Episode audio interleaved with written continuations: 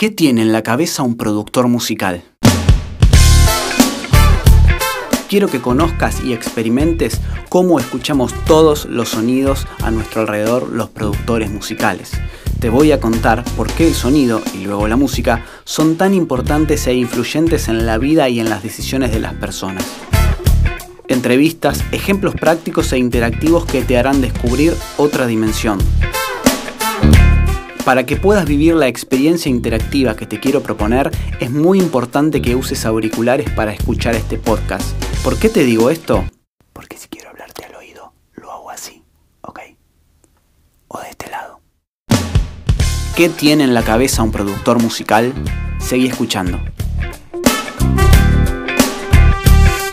Silencio. El silencio también es parte de la música, pero en este momento estaba pidiendo silencio porque no sé de qué se va a tratar este episodio.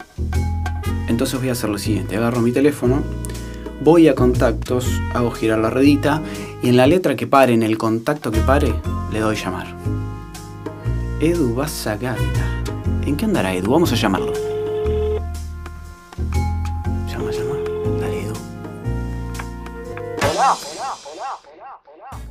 Hola. Edu. Paco, querido. ¿Cómo andas, hermano? Espero que estés en una situación que me puedas atender porque estoy en medio de un podcast y mi teléfono cayó en tu número. Entonces dije, bueno, vamos a ver qué anda Edu, que está muy relacionado con la música y además, eh, más aún en este momento. Contame en qué andás, Edu. ¿Tenés tiempo para hablar? Qué intriga todo lo que me contás. ya lo vas a escuchar. Bueno, sabemos que vos sos un entusiasta, sos un, un adelantado en algunas cosas, que estás trayendo un montón de innovación a la Argentina. Así es, así es, así es. Que el, día 12 de septiembre, desde el Luna Park, vamos a estar realizando el, streaming del Averizo, con, bueno, con un montón de características tecnológicas que, que después iremos charlando de, manera conjunta, aprovechando que vos también sos un tipo que sabe mucho en la materia. Qué grande, Edu. Che, y escúchame, ahora que estás en- en medio de esta situación de, producir eh, shows en streaming, ¿qué diferencia hay principalmente con los shows tradicionales? ¿no? Ya sabemos, obviamente, que el público no va a estar, pero digo, todo el entorno y todo lo que se mueve alrededor, ¿es diferente o es exactamente lo mismo, salvo que no hay público? A ver, está buena la pregunta que haces. En realidad, al estar en pandemia, eh, vamos por partes. La gran, la parte de atrás, digamos, la, la, la, la- gran parte este, es lo mismo. Ahora, eh, lo que por ahí, este, de alguna manera, eh, tenés menor dificultad o menor complejidad, que es eh, la cuestión del público, lo, lo ganás también en las cuestiones de los recaudos que hay que tener por, por las medidas protocolares del COVID, ¿no? Claro. Eh, hay que tener un montón de medidas de seguridad, de alcohol en gel, de guantes, de distancias, de, de nada, de escaneos, de exámenes. eh, Y la cantidad de gente se, bueno. se reduce, la cantidad de gente que tiene que trabajar en, en- habitualmente trabajar en un escenario de, no sé, 10 personas, y ahora trabajan 5, ¿es así? ¿O es lo mismo, salvo que con protocolo? eh, a ver, de vuelta, otra buena pregunta. En un punto sí, en un punto no. Mirá, te cuento. A ver, en, en cantidad total de gente puede ser que ahora haya eh, una, cantidad, una cantidad menor de gente trabajando. Ahora bien, lo que se hace mucho es se trabaja en etapas. Bien. Eh, por ejemplo, va primero la gente de la técnica, la gente de las luces, la gente de las pantallas. ¿Entendés? Entonces, bueno, listo. El lunes va las pantallas, listo. Nadie más salvo las pantallas. El martes va la gente de las luces. Entonces, quizá la gente de las pantallas y la gente de las luces son las mismas, pero trabajan en un ámbito de, eh, digamos, de exclusividad. de- Claro. de- de- están solos. Entiendo. Ahora, el día del show, efectivamente sí, o sea, desde la banda hasta, digamos, nosotros como staff, también hay una menor cantidad de público, de, de, digamos, de, de trabajadores, por decirlo de alguna manera, porque por, la- por las razones de la pandemia, no, no, tenemos un límite por metro cuadrado, Claro. entonces eh, tenemos que respetarlo y cumplirlo. Che, Edu, ¿hay alguna parte del equipo, ya sea sonido, iluminación o, o- o lo que sea, que trabaje remotamente o están todos en este caso, en lo que va a ser tu, tu primer show Luna Park, digamos? ¿Están todos ahí, in situ, digamos, o, o hay algunos que laburen remoto? No, a ver, la gran mayoría trabaja in situ, pero hay eh, parte del equipo que trabaja remoto, como es la gente de la plataforma y también la gente eh, se va a encargar de lo que es atención al cliente, resolución de, posibles problemas o, ni siquiera problemas, porque a veces hay gente que, que no sabe cómo conectar, por ejemplo, un cable HDMI a, la televisión o lo que fuese, entonces uno tiene que estar atento a, poder solucionarle todo ese tipo de, cuestiones, ¿no? Bueno, para poner un poco en tema, Edu el 12 de septiembre, junto con su productora, va a estar transmitiendo el show de la Berizo en el Luna Park a través de streaming y con sonido inmersivo. ¿Lo dije bien, Edu? Lo dijiste extraordinariamente bien y aparte con la posibilidad de, eh, de quienes lo tengan, por supuesto, de acceder a, secciones con este, mediante un casco VR de, 360 grados, ¿no? Eh, o sea, vos podés acceder a ver el show con o sin casco, esa, esa es la realidad.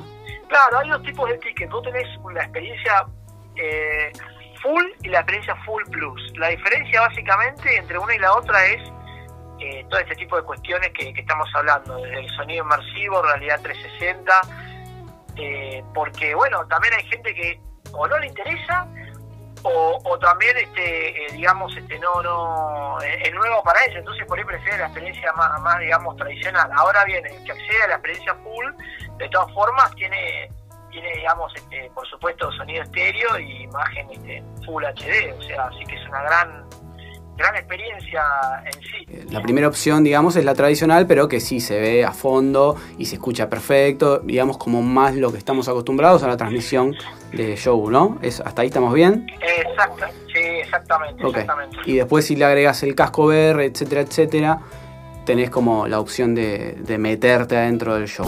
Para, para, para, para. ¿Qué es el sonido inmersivo? Hago un paréntesis para explicar qué es el sonido inmersivo u 8D. Al igual que la imagen en 3D, el sonido puede escucharse en 8D, solo que cuando hablamos de imagen, la D se refiere a dimensiones y en sonido se refiere a direcciones, porque el sonido no solo puede llegar de izquierda o derecha, sino que puede llegar a nosotros desde 8 direcciones diferentes, creando una sensación completamente inmersiva Vamos a un ejemplo de 8D. Ponete los auriculares, yo te espero. Bien, hasta ahora todo normal. Estás escuchando la canción que compuse para el podcast en estéreo, ok. ¿Qué pasa si empiezo a mover la mezcla por el espacio?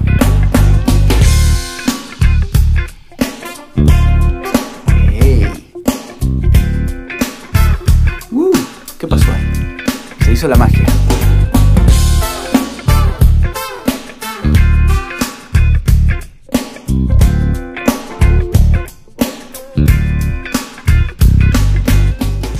Si bien este es un ejemplo simple pero efectivo, la verdadera propuesta inmersiva, creo yo, se da cuando cada instrumento de la canción es tomado como un elemento por separado, ¿ok? Digamos la batería, el bajo, la guitarra, cada elemento pueda moverse libremente en las ocho direcciones que mencionábamos antes. En pandemia me tocó producir varias canciones a distancia. Una de ellas, muy poquito antes de entregarla, le propuse al artista hacer el mix, hacer la mezcla en 8D. Con lo cual, bueno, fue un desafío porque era mi primer mezcla en 8D, pero estuvo muy, muy, muy buena y muy interesante fue el resultado. Pueden escucharla en Spotify, el artista se llama Raidel y la canción se llama Nota de Voz. Esa canción fue compuesta y luego mezclada en 8D. Y si quieren escuchar más ejemplos, entran a YouTube y está lleno. Ponen el nombre de la canción que ustedes quieran o el artista más 8D y aparecen una banda. Che, Edu, ¿y necesitas algún tipo de, app o algún celular en especial o lo levanta cualquier Android y cualquier iOS? Lo levanta cualquier tipo de, dispositivo, tanto este, digamos este, lo que es este, celulares como los sistemas operativos que vos también dijiste y lo mismo uno puede digamos verlo de su notebook, desde su laptop y desde, eh, desde la televisión si, si bueno este, le conecta eh, los cables correspondientes. En, una segunda etapa nosotros vamos a, ofrecer al público la posibilidad de descargarlo mediante una app y esa app también se va a poder descargar en su Smart TV.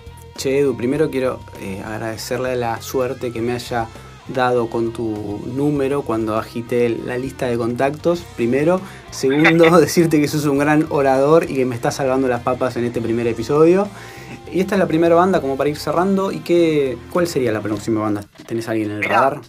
Sí, mirá, estamos hablando con varios artistas. A ver, lo de Luna está buenísimo y, surgió con la brisa, pero digo, también vamos a hacer shows en, recintos más pequeños, en estudios, siempre con la misma categoría eh, tecnológica, pero buscando también otro otro tipo de experiencias eh, en, estos otros lugares que te comento, como estudios o como, como teatros o como... Yo tengo un sueño personal que es este, eh, hacer un streaming desde Colón, por ejemplo. Qué grande. Es un sueño personal mío que tengo, ¿viste? Pero también lo que, lo que, lo que nos permite la plataforma es la posibilidad de hacer shows en el exterior. Nosotros estamos, hoy ya, ya tenemos muy avanzado un equipo en Miami y otro en México, estamos encontrando muchísima más receptividad de, los artistas afuera por ahí que, de los artistas acá. Quizás es porque acá es entendible también, tienen por ahí ciertos, digamos, eh, compromisos, ciertas exclusividades. Claro, eh, pero nada, es cuestión de trabajarlas. Ahora, si vos preguntás qué creo yo, yo creo que, que nuestro próximo show queremos anunciar, si Dios quiere, en breve, va a ser desde el exterior. Me, lo imagino antes desde el exterior que, que desde acá. Mira qué bien. Me alegra, me alegra que, estés a full Edu y me alegra que hayas podido concretar Luna Park porque, bueno, ya lo habías hecho, ¿no? Con el Power Festival, pero me da una pena cuando empezó la pandemia, vos, y, les, les, recuerdo a los que están escuchando, que cuando antes de, estábamos ahí, que se venía la pandemia para acá, que todavía estaba en China, etcétera, etcétera, estabas con la gira de Carol G, ¿verdad? Y hiciste Uruguay. Y claro, y se venía el viernes en Luna Park. Y chau, se te cerraron todo, creo que ahí, dos, tres días antes, ¿no? Me lo acuerdo de memoria, jueves 12, sí, sí, olvídate, eso, ¿sabes qué? En el DNI, ¿viste? Este, pero bueno, por suerte pudimos hacer con Carol Uruguay, ya quedó re contenta, ¿viste? Y bueno, nada, pero sí, efectivamente, el viernes 13 eh, nosotros teníamos el show de Carol y el jueves 12 el gobierno de la ciudad, todavía no era no era nacional, claro. la suspensión, este, pongo en contexto a la gente, la, cuarentena nacional arranca el día, si yo no me equivoco, el 19 de marzo, hmm. y también recuerdo la fecha porque es mi cumpleaños, por eso no es que soy tan bueno, no es que soy tan bueno con la fecha, pero esas dos me marcaron, mi cumpleaños y lo de Carol. Este, efectivamente, el día anterior, yo estaba con Carol en el hotel de y diciéndonos, eh, ¿qué hago? ¿Vuelvo a Argentina? No, no directo a Miami, porque si vos entras a Argentina vas a tener que hacer la cuarentena. claro. Eh, y, a ver, en Uruguay no les sabía, también tuvimos suerte porque el mismo día 12 también en Uruguay se suspendió. Nuestro show de Uruguay de Carol fue el último concierto que se hizo en Uruguay. Claro, una locura. Pero bueno, nada, a ver, este, esto es un, camino y hoy, y hoy nos tiene abocado a más vivo y en un punto, y esto sí lo comparto con la gente y con vos, yo creo que, digamos, a ver, cuando pasa esto, mi primera reacción es, digo, no te puedo creer, o sea, no cuesta llegar al mainstream, tenemos la artista más fuerte del 2020 y se suspende. Sí, sí, sí, no, digo, no, leche. no, viste, digo, ah, pero no, digo, no, me lo tomé al contrario, digo, al contrario, esto sirvió para mí y para mi equipo y, y toda la productora poder demostrar que nosotros este, efectivamente ya estábamos en el mainstream, lo habíamos logrado después de años y años de, trabajar. Y, ahora es una oportunidad la pandemia, porque iguala, yo siempre digo las pandemias igualan, porque desde la productora más chiquitita que hace un show en un bar, hasta la productora más grande que hace festivales o estadios de fútbol, ninguna pasó, ninguna de ahí en adelante podía hacer más shows. Claro. O sea, ya quedamos en igualdad de condiciones, entonces yo dije, el que sea más creativo, más innovador y más... Eh, arriesgado, en el buen sentido de la palabra, en, el sentido de tomar el riesgo y aprovechar la oportunidad, que va a ganar. Y yo hoy me siento, eh, y lo digo este, así en plena confianza, eh, desde una, eh, digamos, situación de fortaleza dentro de la industria, porque no hay otra productora que se haya lanzado a, esto. Por eso es que me llaman de afuera, me, llaman las agencias constantemente para felicitarnos, ¿viste? Pero bueno, yo creo que también es eso, de estar ahí todo el tiempo buscando, buscando, buscando y bueno, este, que busque encuentra. Genial, Edu, genial. Me voy con esa frase que tiraste. Muy, muy acertada para el contexto en que estamos viviendo. Te quiero agradecer el llamado, gracias, me salvaste las papas. Eh, y bueno, te deseo toda la suerte del mundo y bueno, hablamos y hablamos todo el tiempo, así que te vuelvo a llamar en unos días.